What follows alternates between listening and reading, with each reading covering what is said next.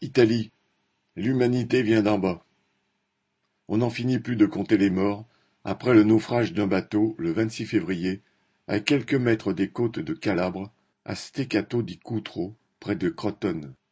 Parti d'Izmir en Turquie, le bateau transportait au moins 180 personnes venues d'Afghanistan, de Syrie, du Pakistan ou de Turquie qui tentaient de fuir la misère, la guerre et les régimes dictatoriaux de ce pays.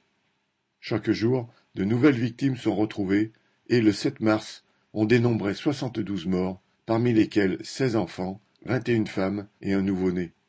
Le terrible bilan, si près de la terre ferme, ne s'explique que par l'inexistence des opérations de secours. Frontex, l'agence européenne de garde-côtes, assure pourtant avoir repéré l'embarcation en difficulté et avertit les autorités italiennes la veille du naufrage. En vain, puisque le gouvernement italien soutient lui que rien ne permettait de penser que le bateau était en difficulté.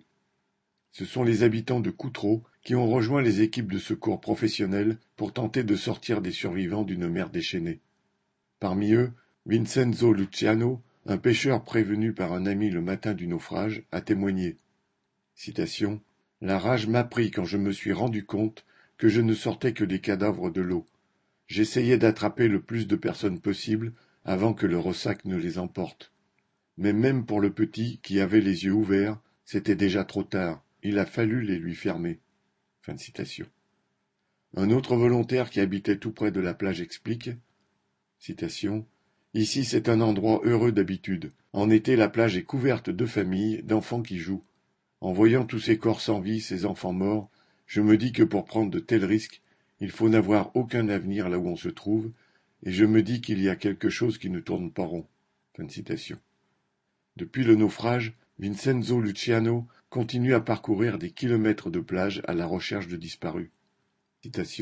J'ai promis à une mère qui a survécu de retrouver son fils, alors je cherche. De toute façon, je n'arrive à rien faire d'autre. Un volontaire de l'association Méditerranéa souligne que c'est d'en bas que renaît une société fraternelle, à l'opposé des conclusions du gouvernement. C'est le moins que l'on puisse dire devant les déclarations des ministres, où l'ignoble le dispute au cynisme. À peine arrivé sur les lieux de la catastrophe, Piantedosi, le ministre de l'Intérieur du gouvernement d'extrême droite de Giorgia Meloni, a ainsi expliqué citation, Quand on est dans cette situation, il ne faut pas partir, et encore moins mettre ses enfants en danger. Fin citation et pour couronner le tout, il a tenu à préciser que, s'il se trouvait dans un tel pays, il ne partirait pas, mu par son esprit de responsabilité.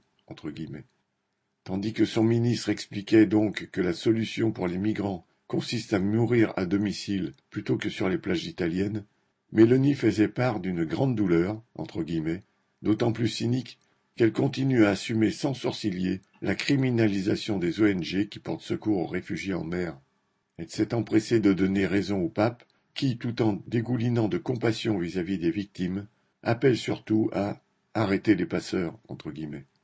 Samedi 11 mars, des associations appellent à manifester à Crotone sous la banderole Vérité et justice pour les victimes du naufrage de Coutreau. C'est bien, comme elles le disent, l'absence de réaction du gouvernement qui est aussi coupable que la mer déchaînée, et l'absence de voie légale qui continue de faire le bonheur des passeurs et de transformer la Méditerranée en cimetière. Nadia Cantal